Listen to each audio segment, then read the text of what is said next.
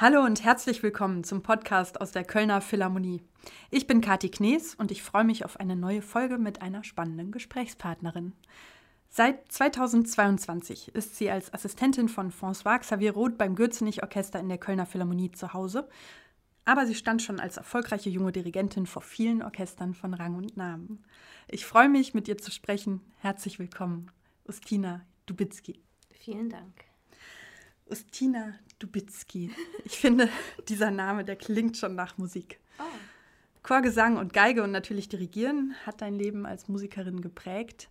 Wann hattest du denn zum ersten Mal das Gefühl, das, das ist es? Das Dirigieren? Oder überhaupt Oder die, die Musik? Musik? Oh, da hatte ich, glaube ich, nicht so eine Wahl. Ähm das war nicht etwas, was ich gewählt habe. Das war, ähm, äh, ich habe mit vier Geige angefangen und mit vier ähm, also man bringt vielleicht den Wunsch hervor, etwas zu machen, aber dann ist man ja auch so vielleicht für eine Woche angefixt und dann nicht mehr. Aber bei uns zu Hause war das dann eher so, dass meine Eltern oder vor allem mein Vater das gerne wollte. Genau, und deswegen ähm, war mit vier dann die Geige dran, dann mit fünf habe ich Klavier angefangen, aber das blieb dann auch immer mein zweites Instrument bis heute. Und, äh, und dann war ich auch mit meiner älteren Schwester im Kinderchor der Bayerischen Staatsoper das war was sehr Schönes. Und da ist vielleicht so ein bisschen so dieses Theater-Backstage-Gefühl, so, das hat mich vielleicht mehr geprägt. So ein, allein, also ich merke das jetzt auch immer wieder, egal in welchem Theater man hinter der Bühne ist, es riecht immer gleich. Und das, man, da fühle ich mich einfach irgendwie dann zu Hause. Und das ist sehr schön.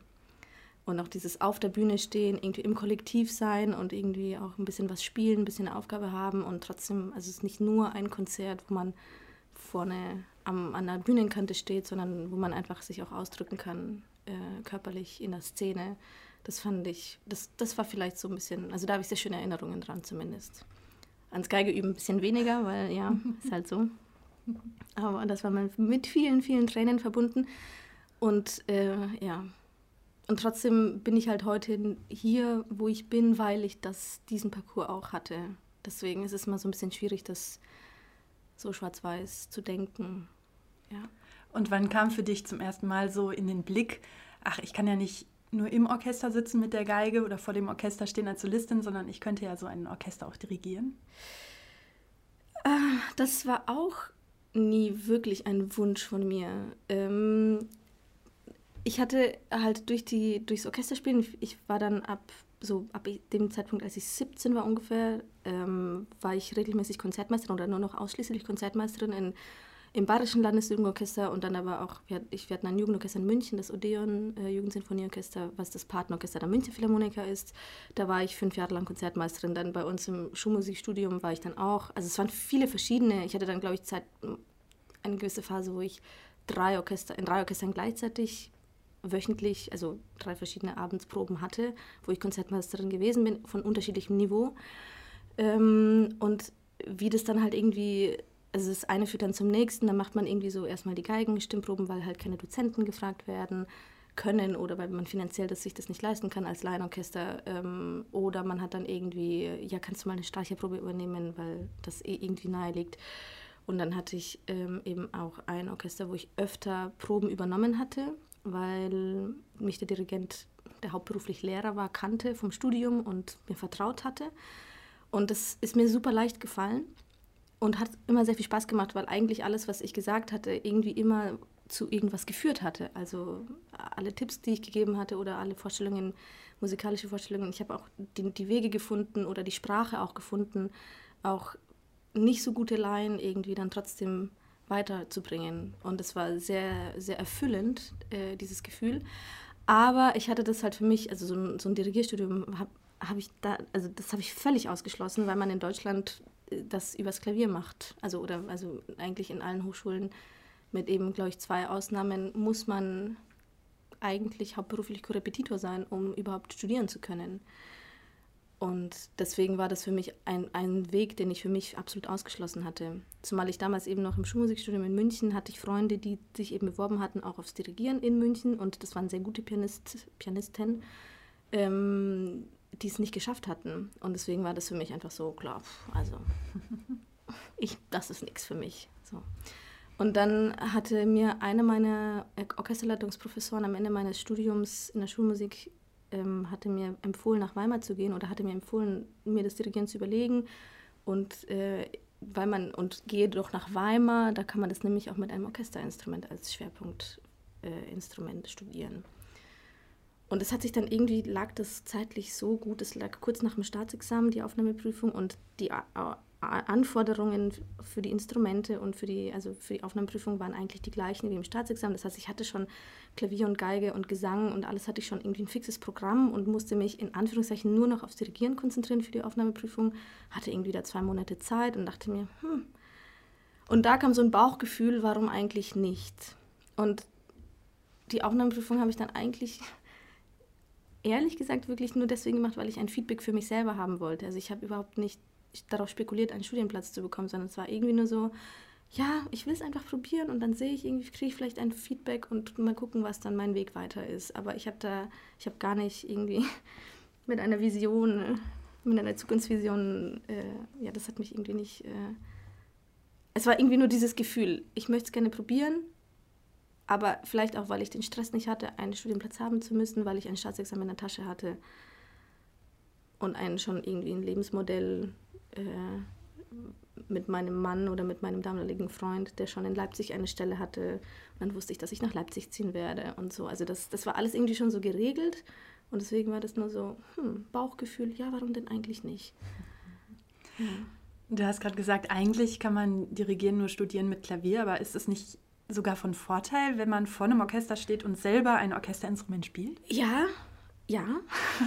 Also ja, das sehe ich genauso. Ähm, zumal ähm, wir natürlich, oder ich den großen Vorteil habe, dass ich im Orchester, ich habe mit 15 angefangen im Orchester zu spielen und habe das zehn Jahre lang nonstop gemacht. Ähm, und dass man das Orchester von innen heraus kennt, äh, das ist ein Riesenvorteil, den mir niemand nehmen kann. Ähm, aber das ist halt, also dieses Klavier kommt ja aus dieser Theatertradition mit, dem, mit der Repetition, dann also vom Solorepetitor mit Dirigierverpflichtung, die Stellen gibt es ja heute immer noch an jedem Theater.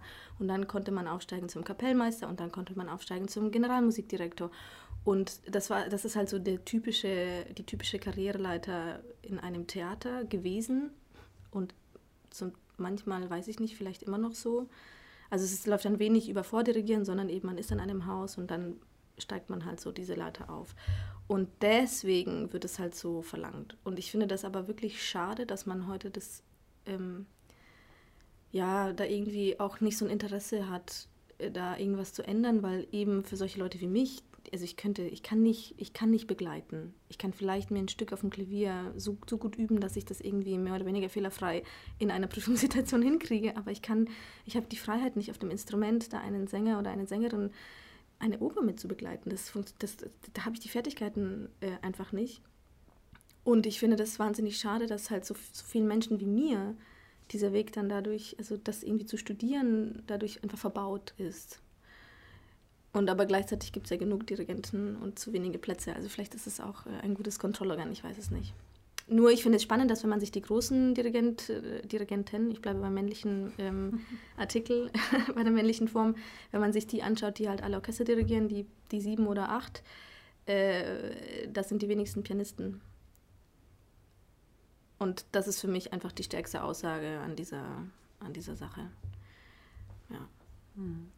Warst du denn dann in Weimar allein auf weiter Flur als junge Frau oder gab es da noch andere Frauen? Oh, ich war ziemlich allein. Also ich habe dort insgesamt ähm, fünfeinhalb Jahre studiert, weil ich zwischendrin Mutter geworden bin. Ich hatte dann eine Babypause und das letzte Semester habe ich dann gestreckt, deswegen die lange Zeit. Und am Anfang gab es eine mit mir, die war aber insgesamt nur dreimal da, ähm, weil sie dann schon viel gearbeitet hatte. Und am Ende meiner Zeit gab es eine und das heißt, wir waren maximal zwei Frauen von auf, ich glaube, ich glaube, es, es gibt 19 Studienplätze. 15 sind, glaube ich, immer so aktiv da, weil dann viele im Urlaubssemester sind oder irgendwo ähm, Auslandssemester, Erasmus, was auch immer. Ähm, und wir waren halt, also ich war drei Jahre lang alleine.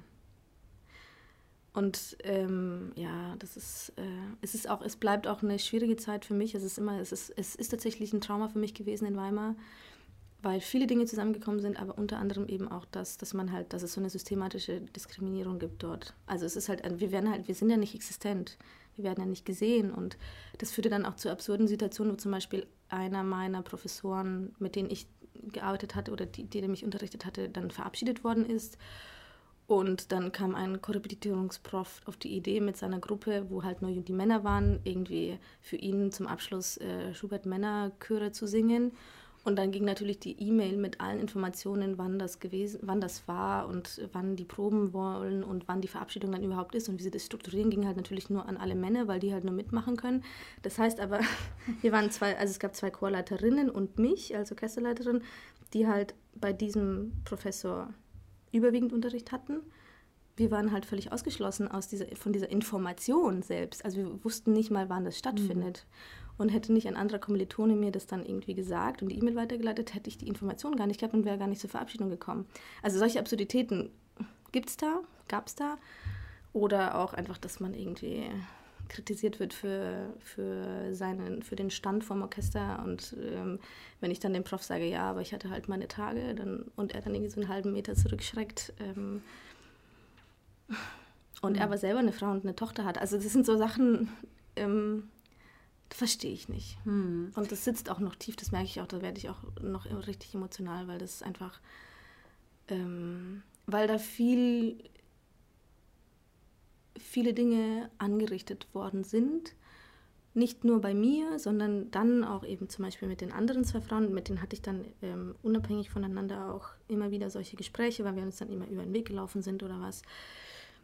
Ähm, und uns ging es eigentlich gleich. Also vor allem der, der die mit mir als am Ende meines Studiums dabei war. Und wir waren aber als Konkurrentinnen krass gesehen und konnten auch nicht auf einer gelösten, neutralen Ebene miteinander sprechen, weil wir halt quasi diejenigen waren, die halt irgendwie direkt miteinander konkurriert haben, weil wir halt nur zwei waren. Also sowohl von außen, von den Professoren und Kommilitonen, als auch wir dann untereinander diesen Druck auch gespürt hatten. Und dann konnten wir einfach nicht miteinander normal sprechen. Und das ist halt eben auch ein Problem, was dann irgendwie dazu führt, dass man keine Allianzen bilden kann oder dass man sich selber nicht wirklich unterstützen will, weil man ja eigentlich dann doch die Ellenbogen rausfährt und ähm, was halt irgendwie, was völliger Quatsch ist. Ich habe das dann auch später, ich bin dann, habe meinen Master in Zürich gemacht ich habe in der Babypause habe ich einen Masterkurs mit Johannes Schläfli gemacht äh, ähm, und habe einfach dort schon in der Woche gemerkt, dass eigentlich mit mir nichts falsch ist, so was ich halt die Jahre vorher in Weimar gedacht hatte. Und ähm, habe mich dann eben beschlossen, den Master in, in Zürich zu machen und diese Pendlerei Leipzig-Zürich, also mit Kind, auf mich zu nehmen für zwei Jahre, weil ich einfach gemerkt habe, dass, ähm, also es war einfach unglaublich notwendig, unabhängig davon, dass Johannes für mich der beste Lehrer äh, weltweit ist so. Also das, das, bei dem habe ich wirklich sehr, sehr, sehr viel gelernt von dem, was ich heute kann. Aber der ist auch ein guter Psychologe, was das angeht und hat halt genau verstanden, irgendwie, wo ich herkomme, was so, was so diese Probleme sind, wo er hat es auch irgendwie geschafft, wir waren immer neun, der hat neun Studienplätze das, und relativ ausgeglichen immer, was Frau und Mann angeht. Ähm, aber wir waren halt, insofern konnten wir frei miteinander über uns und über die Musik sprechen und waren halt keine, nicht nur oberflächlich irgendwie so ja nett zueinander, sondern wir waren einfach echt verbunden miteinander. Er hat irgendwie eine ganz andere Form des Unterrichten und des Lernens erschaffen, äh, wo wir irgendwie ja auf der einen Seite alle gleich behandelt worden sind, was die Dirigierzeit angeht, was in Weimar auch überhaupt nicht der Fall, zu meiner Zeit zumindest gewesen ist. Ähm, da wurde nicht einer irgendwie mehr gepusht als der andere, der es irgendwie in den Augen von den Professoren wert war, gepusht zu werden, so, sondern da waren wir halt einfach neun und wir hatten halt einfach eine drei Stunden Orchesterzeit und die drei Stunden wurden halt gesplittet auf die halt, die da waren und so wie es eigentlich so sein sollte. Und dann denkt man nicht drüber nach, so, ja, aber warum kriegt er jetzt mehr Zeit? Warum, ne? Aber ich will doch auch gesehen werden und so. Also dann kommen halt diese Gedanken gar nicht dazu. Und mhm. das bremst ja einen total beim Lernen aus und beim weiterkommen und so. Ja, und es nimmt viel Energie weg von der Musik tatsächlich. Ach ja, natürlich. Das nimmt, also das, man beschäftigt sich den ganzen Tag mit solchen Gedanken, die nichts mit, dem, mit, mit der Musikalität, die man in sich trägt, selber zu tun haben. Also, ich bin ja auch in der Zeit dann schlechter geworden. Also mein großes Problem war auch, dass, äh, dass Pasquet, der, der Hauptprof, nicht mit mir arbeiten wollte. Ähm, und eben in den ersten zwei Jahren war das ähm, kein Problem für mich, weil ich eben drei andere Lehrbeauftragte hat, hatte, bei denen ich dann Unterricht hatte. Und dann wurde aber diese freie Professurstelle vergeben und ich war dann, äh, ich war dann zwangsläufig bei dem Prof, mit dem ich überhaupt nicht klargekommen bin. Also weder, musikalisch waren wir einfach in unterschiedlichen Galaxien unterwegs und äh, ich musste mich für jede meiner Ideen immer verteidigen und, und er war dann aber auch noch so jemand, der halt sehr viel Wert auf Äußerlichkeiten gelegt hatte. Also zum Beispiel vom Orchester muss man, äh, darf man überhaupt nicht widersprechen, weil das äh, rücke ja den Professor in, in ein schlechtes Licht und so. Also man muss, also so ein Quatsch einfach. Und, und ich wurde auch schlechter. Also meine Videos, die ich, die ich dann von mir hatte, wurden immer schlechter. Ich konnte mich nicht bewerben. Ich, zum Teil wurde uns auch verboten, uns zu bewerben. Also wenn wir uns dann irgendwie beworben hatten, dann kamen wir, bekamen wir ähm, unglaublich wütende E-Mails von dem Prof. Ja, was fällt dir eigentlich dazu bewerben? Du musst es vorher mit mir absprechen, das darfst du nicht, weil die Reputation und so. Also großes mhm. Thema, schwieriges Thema und ich glaube nicht, dass bis heute sich da wirklich was äh, grundlegend verändert hat. Und ähm, das ist richtig, richtig traurig, vor allem für uns Frauen, weil ähm, dort die Notwendigkeit nicht gesehen wird, selber am eigenen Mindset was zu verändern, sondern da sind ja alle anderen immer verantwortlich dafür, dass sich die guten Frauen in Weimar nicht bewerben. Mhm. So, also das ist so ein bisschen, ja. Es klingt aber so, als hätte die Zeit in Zürich dann so auch was Heilendes mit sich gebracht und so einen neuen Blick geöffnet, auch für dein Berufsfeld als Dirigentin, oder? Ja, ja. Ja, auf jeden Fall. Also das, ich, es ist lustig, ich habe den letzten Tagen mit einem Freund, der Schauspieler ist, darüber gesprochen, wie wir uns eigentlich selber behandeln, wenn wir lernen oder arbeiten. Und, ähm, und mir ist, ich habe dann ihm erzählt, dass der häufigste Satz von meinem Professor, von Johannes, mir gegenüber gewesen ist, sei gut zu dir selbst.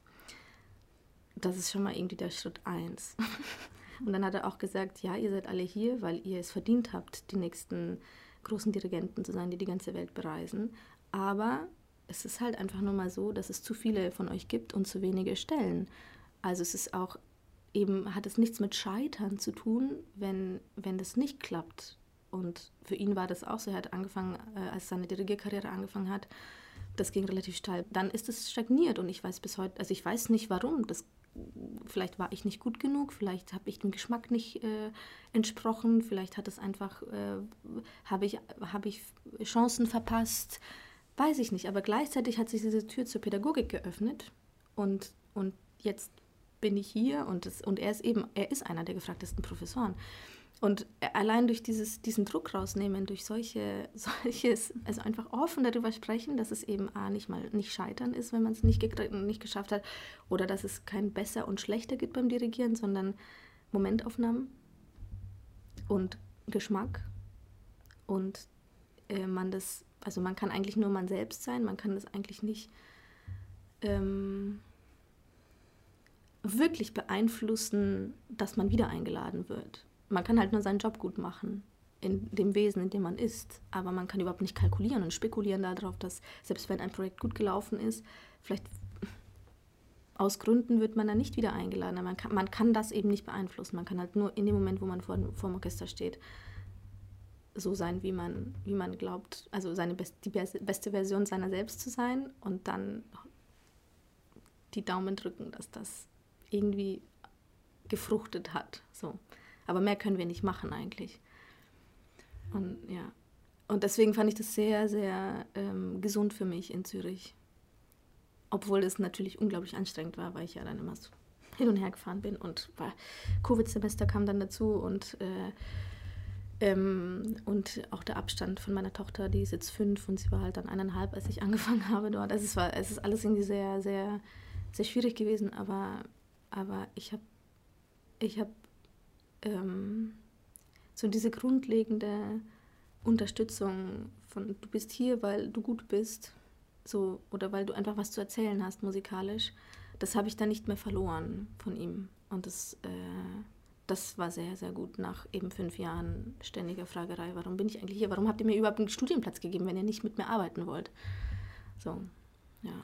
Meinst du denn, dass man sich als Dirigentin zwangsläufig entscheiden muss zwischen dem Gefühl von ähm, immer sich irgendwie bestätigen müssen und immer konfrontiert zu werden, dass es so viel mehr Dirigenten gibt, dass man nicht gesehen wird, mhm. oder zwischen dem Gefühl von jetzt erst recht, euch zeige ich's. Sind das so die zwei Pole, zwischen denen sich das zwangsläufig bewegt? Du meinst es äh, bewusst Dirigentin oder Mhm, als allgemein? bewusst Dirigentin.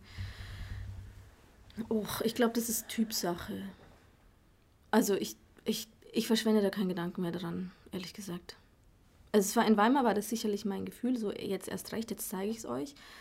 Ähm, was mich so ein bisschen auch gerettet hatte, ist, dass mein Mann auch Berufsmusiker ist und ich dann eigentlich mit ihm Unterricht genommen hatte, mit seinen Instinkten und ihm vertraut hatte, weil er, also der ist im Gewandhaus, das ist schon mal einfach was, also das ist ein Niveau und äh, er sieht auch verschiedene, äh, also sehr gute Dirigenten hat er auch vor der Nase normalerweise und äh, ähm, aber, aber jetzt, also was man verstehen muss, ist, dass man Werkzeuge braucht, sowas wie eine Quote oder sowas wie La Maestra ähm, oder so, also diesen Wettbewerb für Frauen oder äh, auch in Solingen gibt es, äh, da war ich auch, eine Akademie für Dirigentinnen. Das sind, man muss verstehen, dass es Werkzeuge sind, um uns einfach überhaupt die Möglichkeit zu geben, arbeiten zu können oder sichtbar zu sein.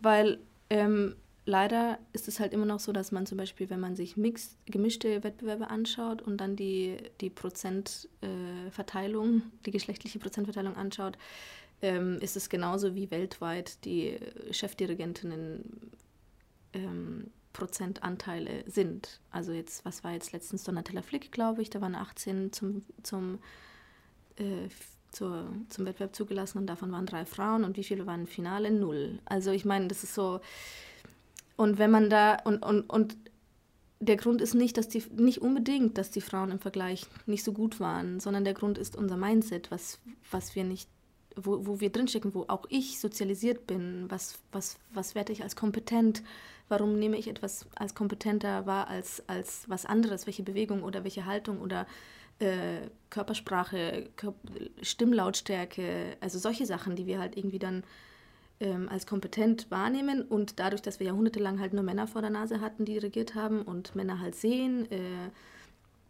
also was, wenn man sich, wenn man sich, wenn man Videos sucht, dann sind es meistens Männer, die auf, die, die Aufnahmen leiten, dann sind es, wenn, äh, dann ist unser Bild natürlich auch geprägt von einem männlichen Dirigenten. Und wenn man dann eben in der Jury sitzt oder auch in der Vorauswahl, wo man sich eben mit Videos bewirbt, dann die, das ist eher das Problem, wo dieses Filtern nicht fair in Anführungszeichen stattfindet, weil, weil durch ein bestimmtes Mindset vorgeprägt.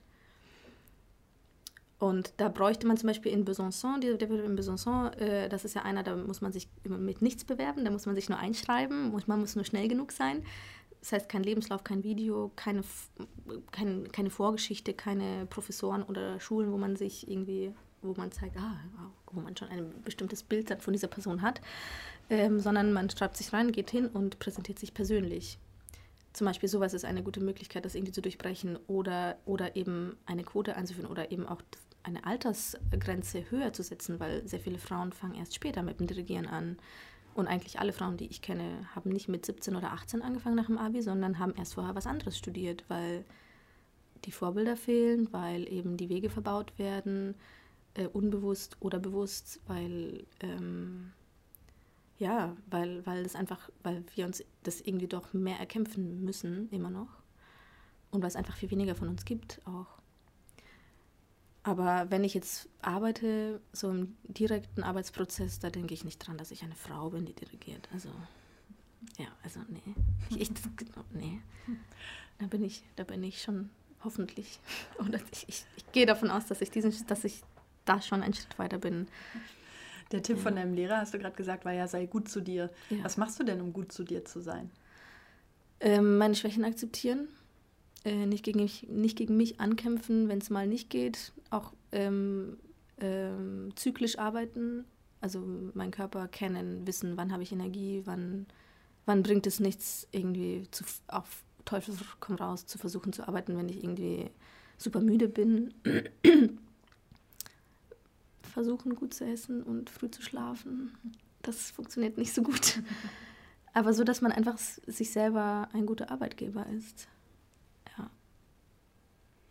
Und die Erfolge der letzten Jahre haben dir ja auch recht gegeben, dass du da, dass du auf einem guten Weg bist mit den Dingen, die du da machst. Bei La Maestra hast du den Orchesterpreis gewonnen. Hm. War das für dich auch schön, den Preis vom Orchester selbst zu bekommen? Oh ja, ja. Ja, das war, das war sehr schön. Ähm, das ist für mich ähm, das ehrlichste Feedback, was man haben kann.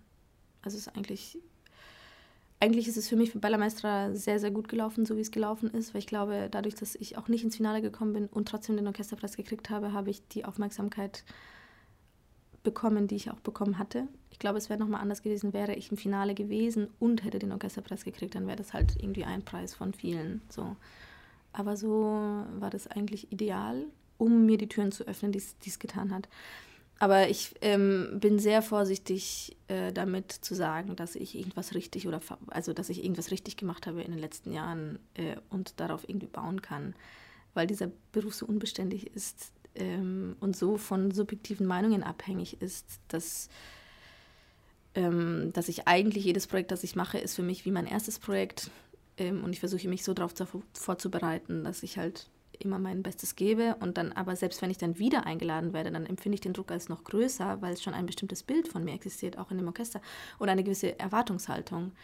Und ähm, die nochmal zu erfüllen, ist nochmal schwerer, als wenn man seinen Ersteindruck auch hinterlässt. Und dabei wollen wir aber natürlich auch alle wieder eingeladen werden, weil so funktioniert es ja bei uns in unserem Job. Ähm, deswegen bin ich da nicht so, also ich, ich, ich, nehme, ich nehme das, was kommt dankbar an und mit Freude, ohne mir, ohne groß was zu erwarten und äh, um nicht enttäuscht zu werden auch wahrscheinlich, ja. Hm. Und manche Dinge fügen sich auch und ich weiß auch gar nicht, warum so ganz genau. Oder ich versuche das nicht verstehen zu wollen, um mich selber auch davor zu schützen oder um auf dem Boden zu bleiben vielleicht auch, ja. Jetzt hast du hier gerade die Assistenz beim Gürzenich-Orchester. Mhm. Wie genau läuft das eigentlich ab als äh, Assistentin äh, von, von François Xavier Roth? Gibt es dann eine Absprache, so und so viele Proben hast du zu dirigieren oder wie, wie genau ist das aufgeteilt? Ähm, nee, also ähm, ich, äh, also wenn ich was dirigiere, dann sind es, man, also es ist nichts, was vorher, vorher festgelegt ist. Ähm, manchmal ist es eine Art Einspringertum, wenn jemand kurzfristig absagt. Das ist einmal vorgekommen. Dann gibt es Registerproben, ähm, kommt auch hin und wieder vor. Ähm, und dann, also nächste Spielzeit bin ich auch nochmal hier. Also ich wurde, mir wurde verlängert für ein Jahr, äh, was ich sehr schön finde. Da mache ich dann die Familienkonzerte, ähm, die, die ich dann dirigiere. Genau, aber es gibt keine Absprache mit, äh, du machst die, diese Probe und ich mache diese Probe oder so. Das, das, äh, das ist vorwiegend eine Assistenz. Ähm, die im Hintergrund läuft. Also ich, ich bin äh, im Saal und sage, was ich höre und sehr viel in Kommunikation mit dem jeweiligen Dirigent. Äh, Dirigent, bis jetzt waren es nur Männer. Mhm. Ähm, genau, und mit François ist das äh, super spannend und ich genieße die Arbeit total mit ihm, weil ähm, das ist so, das ist der das ich, es, ich, mir fällt immer das deutsche Wort nicht ein, aber auf Französisch ist es sehr exigeant, also sehr ähm, herausfordernd vielleicht oder er verlangt sehr viel von sich selber und von seinem Umfeld und da fühle ich mich richtig, richtig gefordert ähm, im positiven Sinne und äh, das macht wirklich Spaß. Und zum Beispiel bin ich viel bei den äh, Aufnahmen mit dabei, auch also jetzt noch bei den Bruckner-Zyklen, die er macht oder Schumann, Paradies und Depere wurde auch als CD mit produziert.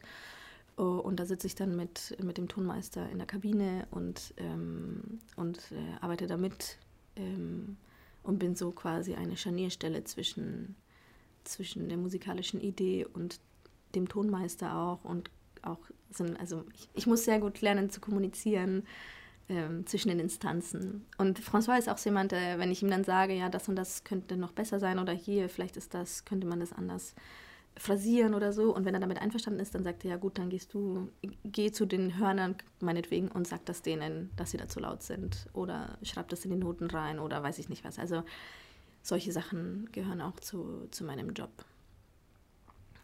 Orientierst du dich dann auch an so männlichen Role Models beim Dirigieren oder eher an, an Dirigentinnen? Oder ist das für dich tatsächlich aus deiner Perspektive eher losgelöst vom Geschlecht? Wenn dir jemand gefällt, ist eigentlich egal, ob das ein Mann oder eine Frau ist.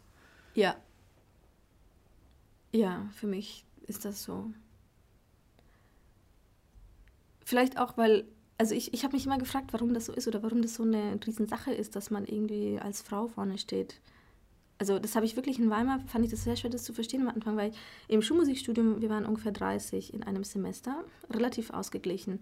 Und dadurch, dass wir alle in einer Lehrerausbildung waren, haben wir alle den gleichen Unterricht bekommen. Ob, egal ob Mann oder Frau. Wir hatten alle Ensembleleitung, wir hatten alle Chorleitung, wir hatten alle Orchesterleitung und hatten alle den gleichen, die gleiche Anzahl an Unterrichten und standen alle vor der Gruppe und haben einfach gemacht. Und das war völlig normal für mich. Und ähm, ich meine, ja, ich glaube, ich bin jetzt viel sensibler dafür geworden und ich merke schon, äh, was ich schon, ich war früher noch sehr viel, ähm, äh, wie, wie, sagt man, ähm, Prinzipien äh, äh stärker. ich, hatte, ich hatte sehr, sehr starke Prinzipien früher. Ich habe zum Beispiel mir nie was von den Wiener Philharmonikern anhören. Ich habe das wirklich boykottiert weil das fand ich lächerlich, dass die keine Frauen zulassen und dass sie sagen, ah, die Frau verändert die Musik und so. Also das, das habe ich bewusst nicht geguckt. So. Das ist eher so, wo dann mein Trotz rausgekommen ist raus, rauskommt. Aber jetzt, ich meine, man muss es ja auch rational sehen und es gibt halt einfach äh, noch nicht ähm, jede, jedes Stück aufgenommen oder dirigiert von einer Frau. So, und wenn ich halt mich damit beschäftigen darf, dann muss ich halt das nehmen, was ich, was ich finde auch. Deswegen ist es für mich, also ich ich, ich war auch noch nie gut darin, da irgendwie jemanden zu kopieren oder bewegungstechnisch nachzumachen. Vielleicht, weil ich eben auch spät mit dem Dirigieren selber angefangen hatte. Also ich habe da, ich war dann irgendwie schon sehr viel mehr, also musikalisch gefestigter, aber so diese Bewegungen, das ist ja wie neues Instrument lernen. Das, das, wenn ich das irgendwie mit fünf angefangen hätte, dann hätte ich vielleicht alle kopieren können und mir von jedem was nehmen können, aber das habe ich halt nicht. Ich muss ich habe halt meinen Körper und meine Art, mich zu bewegen. Aber es ist lustig, weil unbewusst färben sich natürlich schon Dinge ab. Und ich weiß, dass und alle Schläfli, alle Johannes Schläfli-StudentInnen haben sehr viele ähnliche Bewegungs Bewegungen. Das habe ich, ähm, als Mirga jetzt letztens in der Philharmonie dirigiert hatte, habe ich dann habe ich gesagt, oh, ich fühle mich so zu Hause. Das ist irgendwie so, so alles so so bekannt, was sie so die Bewegung, die sie macht und äh, die Verbindung mit dem Klang und so. Und es sieht so nach Johannes aus. Und da weiß ich, dass ich das auch in mir trage. Und letztens habe ich mit Mahan Esfahani im Kammer, in seinem Kammerkonzert habe ich ein Stück dirigiert und habe halt mit ihm erst allein am Cembalo ähm, die Probe gemacht. Und dann hat er gesagt, ah, man sieht schon, dass du viel mit François zusammengearbeitet hast. Und ich so, was? und wahrscheinlich habe ich halt, also Aha. klar, wenn man jemanden halt bei sich hat, äh, der einen begleitet im Leben für eine Weile ähm, und es gut läuft auch, also man eine gute Verbindung zu diesen Menschen hat, dann ähm, adaptiert man sich wohl zwangsläufig. Ähm, ohne dass ich das jetzt bewusst versuche, wie macht er das und ach, so macht er das und so kopiere ich das. Nein, das ist einfach so wie ein Schwamm irgendwie. Ja. Mhm. Und die Klangerzeugung als Dirigentin ist ja auch nochmal eine ganz andere Sache als jetzt bei der Geige, wo du weißt, du hast deine linke Hand, du hast deine rechte Hand, du hast den Bogen, der Bogen geht auf die Seite, du erzeugst einen Ton. Mhm. Du musst ja diesen Ton mit deinem, aus dem Orchester herauslocken mit deinem Körper und erstmal ein Gefühl dafür kriegen, okay, wenn ich meine Hände so bewege, oder ich glaube, du hast einen Dirigierstock auch in der Hand, oder? Machst du das ohne oder mit? Äh, unterschiedlich. unterschiedlich. Wovon ja. hängt das ab? Oft vom Stück und vom ah. eigenen Gefühl. Ja. Und ähm, übt man dann auch als, vom Spiegel als Dirigentin? Oder wie, wie kriegt man denn raus, was die richtigen Bewegungen sind, womit man genau das aus dem Orchester lockt, was man hören möchte? Äh, das ist eine sehr gute Frage. Also ähm, eigentlich rauskriegen findet man es wirklich nur durchs Machen mit dem Orchester und eigentlich durch die Chance, es wiederholen zu dürfen, um, um äh, das, was man, also um, um eine Veränderung wirklich wahrzunehmen. Also, und eigentlich kriegt man das nur im Unterricht oder im, im, in einem Meisterkurs, wo man eben in einem relativ gesicherten Umfeld, wo man weiß, das Orchester ist jetzt da für uns und nicht umgekehrt, wo man nicht abliefern muss und wo dann eben an der Seite jemand steht und sagt, okay, mach's nochmal, aber jetzt probiere das so und so. Und spüre die Veränderung. Also wenn man einen guten Pädagogen an der Seite hat. Ähm und äh, oder eben man hat so viele Dirigiermöglichkeiten, dass man dann, und, und man macht eben ein Stück mehrmals, dass man dann herausfinden kann, ah ja, so und so, das funktioniert auf jeden Fall besser und man hat eine gewisse, einen gewissen Erfahrungswert. Ähm, äh, Und man filmt sich dabei und man schaut sich das Video an und man weiß dann, an dieser Stelle hat nie funktioniert und dann sieht man auf dem Video, naja gut, okay, klar, äh, ja. ja, jetzt verstehe ich auch, warum sie nicht funktioniert. Vom Spiegel übe ich nie, ähm, einfach weil ich glaube, dass das ein sehr trügerisches äh, Üben ist. Mit, auf der Geige habe ich manchmal vorm Spiegel geübt, einfach um zu kontrollieren, ist die Bewegung so, wie ich glaube, dass sie ist. Ähm, oder wie, hat, hat sich was eingeschlichen, was, was vorher nicht da war. Also als Kontrollorgan. Aber vom Dirigieren, wenn man, wie will man das denn üben vorm Spiegel? Also man sieht dann nur, wie man aussieht, aber man sieht nicht, ob man wirklich die Verbindung zum Klang hat. Man sieht halt eine Bewegung und sieht, okay, das sieht das sieht schön aus, das finde ich schön, also werde ich halt auch vom Orchester so dirigieren, aber das hat überhaupt keine Aussage, ob es dann vor dem Orchester auch wirklich funktioniert. Ähm, ich, ich würde das dann, wenn dann nur, also was heißt nee, ich nutze das genauso wie bei der Geige als Kontrollorgan. Wenn ich das Gefühl habe, irgendwie fühle ich mich mit der Bewegung unwohl, wie sieht denn das eigentlich aus von außen? Oder ich glaube, die Bewegung ist ganz klar und dann mache ich die Bewegung. Aber selbst da finde ich es wahnsinnig schwer auch zu folgen, weil man ist ja also man müsste sich eigentlich filmen und anschauen und nicht im Spiegel, weil im Spiegel, ich weiß nicht, das ist ein sehr, ja, ein sehr trügerisches Bild, was man hat. Hm. Wenn ich mir jetzt vorstelle, ich würde mich filmen bei dem, was ich tue, und ich bin ja dann in dem Moment und mache das, was ich da tue, ohne drüber nachzudenken, die ganze Zeit, dass das jetzt gerade gefilmt wird und ich schaue mir das hinterher an, dann glaube ich, dass das manchmal auch so ganz schön schonungslose Wahrheit ans Tageslicht bringt, oder? Ja, äh, das ist sehr anstrengend. Ja. Ähm, äh, äh, ja. Ja. Punkt. Punkt. Ja. Also ich habe, ich, ich, ich hasse das. Hm. Ähm, und aber wir, wir sind davon abhängig, weil wir eben uns über Videos, also wir brauchen ja immer tausend Videomaterial von uns, damit wir halt uns auf Jobs bewerben können oder für Wettbewerbe bewerben können. Und ähm, wir sind wir sind abhängig davon, uns selber zu filmen, um einfach der Welt zu zeigen, was wir können. Ähm aber das ist ein sehr anstrengender Prozess und man muss wirklich, äh, dieser Satz sei gut zu dir selbst, gehört auch im psychisch, im, also psychisch auch, man muss gut zu sich selbst sein, auch in solchen Momenten, weil, weil es ist eine ständige Selbstbeschäftigung, eine ständige von Außenbeobachtung seiner selbst. Also wir sind eigentlich, äh, ja, äh, mehrere, haben mehrere Persönlichkeiten gleichzeitig. Die, äh, die eine guckt von außen, die andere guckt, hört, analysiert die ganze Zeit, was sie hört und die dritte dirigiert immer, immer im Voraus und muss wissen, wo die Musik hinführt. Also dieses, dieses, die, der Job des Dirigierens im Moment ist unglaublich, ähm, äh, findet auf unglaublich vielen Ebenen gleichzeitig statt. Und, ähm, und ähm, und das dann irgendwie von außen nochmal zu betrachten, also nochmal ein, ein, noch, noch ein anderes Werkzeug zu haben, wo man sich von außen betrachtet und sich wieder mit sich selbst beschäftigt und, und mit all den Fehlern oder all den, all den Unzulänglichkeiten, die man sieht, ähm, äh, da muss man auch einfach ein sehr gesundes Mindset mit sich selbst haben, ähm, um sich da, um da irgendwie gestärkt aus diesem Prozess rauszukommen und nicht geschwächt. Hier auf dem Tisch, da steht deine kleine Pentax-Kamera, die dich überall hin begleitet. Ist das dann eine Form von Leichtigkeit, wenn du so durch die Welt gehst und so deinen Blick in die Welt festhältst? Ja. Es ist, ähm, ich würde sagen, das ist eher, das ist für mich der einzige ähm, Moment, wo ich mit all meinen Sinnen fokussiert in einem Moment bin. Ähm, weil ich mache, also ich habe ich hab nicht nur eine Pentax, ich habe auch eine Fuji, also ich habe äh, eine analoge und eine digitale Kamera. Und selbst mit der digitalen versuche ich äh, halt nur ein Foto zu machen. Also ich beobachte die Welt oder eine Situation oder einen Menschen, ein Gesicht und dann mache ich nicht zehn Fotos davon, sondern ich gucke und manchmal setze ich die Kamera wieder ab, weil der Moment vorbei ist, ohne ein Foto gemacht zu haben. Also ich versuche wirklich nur einen Klick zu machen.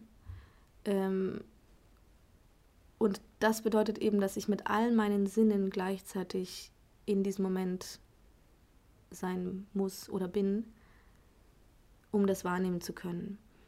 Ähm, Es ist ein guter Ausgleich, weil beim, bei dem Job, den wir haben, ähm, selbst im Konzert können wir nicht, habe ich nicht so, habe ich nicht diese Möglichkeit, wenn ich dirigiere, weil ich eben, weil eben tausend Ebenen gleichzeitig stattfinden. Ähm, als ich Geige gespielt habe, konnte ich, wenn ich Konzerte hatte, konnte ich in die Musik eintauchen und dann am Ende aus der Musik heraustauchen. Und ich wusste, ich habe körperlich gespürt, ich habe sehr gut gespielt. Ich habe beim Publikum bei der Reaktion gesehen, das hat, sehr, das hat gefallen. Aber ich konnte mich zum Teil selber nicht erinnern, was ich genau gespielt habe oder wie genau ich was gespielt habe. Also das war so, so wie in so ein bisschen einfach in der Trance irgendwo. Und beim Dirigieren ähm, finde ich das sehr schwer, dieses, dieses Gefühl wiederzufinden.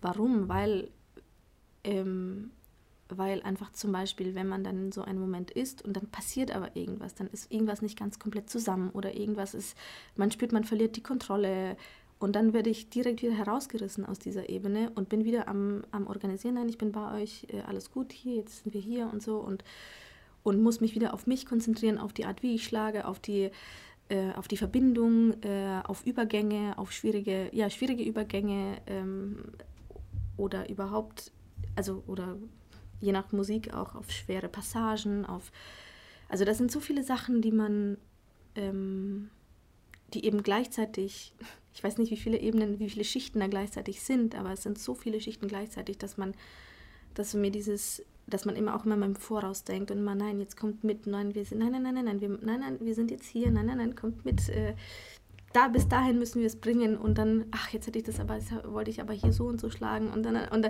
also man versteht schon allein schon an der Art, wie ich das erzähle, dass es so komplex ist, dass es äh, wahnsinnig schwer ist, da überhaupt einen Gedanken zu haben. So. Und beim Fotografieren habe ich diesen einen Gedanken, diesen einen Moment und diese Ruhe und dieses, dieses einfach dieses Ausatmen und loslassen können irgendwie und einfach sagen können, okay, ich genieße jetzt einfach den Moment. Vielleicht kann ich den mal festhalten, vielleicht kann ich den, vielleicht klappt's, manchmal klappt es nicht, aber ich habe wenigstens mir diese Ruhe gegeben. Und ähm,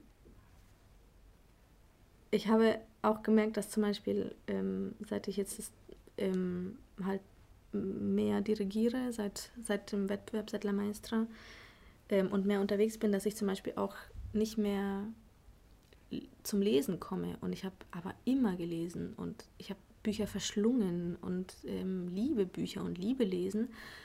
Ähm, und A ist es einmal dem Zeitmangel geschuldet, dass ich halt einfach dann entscheide, ja, ich muss jetzt aber hier meine weiteren Stücke lernen oder vorbereiten oder organisieren oder so. Und gleichzeitig ist aber Lesen auch was, was mit dem, wieder mit dem Gehirn zu tun hat. Also das ist ja wieder eine Gehirnleistung, wieder, eine, wieder irgendwie eine, äh, eine Art, irgendwie sich in eine Welt da zu begeben und ähm, also das ist halt wieder was, was mich eigentlich nicht entspannt. So weil ich ja viel am Schreibtisch mit Noten verbringe und lese und vorstelle und, und das Gehirn da in den gleich, wahrscheinlich in den gleichen Regionen irgendwie arbeitet, mit einer bestimmten Fantasie für die Stücke, einer bestimmten Kreativität, also eigentlich auch alles, was Bücher kreieren, nur mit Worten. Und beim Fotografieren habe ich das nicht. Also das ist einfach eine Ebene der Beobachtung, sich selber zurücknehmen und, und zu schauen und dann sagen, okay, das möchte ich festhalten in dem Moment mit einem Klick. Ja. ich weiß nicht. Schön. Ja. Ja, so schön mit dir zu sprechen. Vielen Dank für deine Zeit. Danke, und, dass ihr mich äh, gefragt habt. Schön, dass du noch ein weiteres Jahr der Kölner Philharmonie erhalten bleibst beim Gürzenich Orchester. Ja, das freut mich sehr. Ich wünsche dir noch viele spannende Assistenzen. Jetzt äh, steht ja erstmal auch eine Assistenz bei George Benjamin an. Ja, die ist jetzt fast zu Ende. Heute ist das letzte Konzert. Ah, ja. ja. Genau. Das war, das, war, das war sehr schön. Die nächste ist mit François und Bruckner ja, 6 genau. und Ganda. Wunderbar. Genau. Ja, ich wünsche dir noch viele schöne Momente hier, die danke. vielleicht auch mal zum Genießen äh, und Inhalten einladen. Ja, danke schön. Auch im musikalischen Alltag. Vielen Dank. Ich danke euch. Das war wieder eine Podcast-Folge aus der Kölner Philharmonie. Ich bin Kathi Knies und sage Tschüss und bis bald.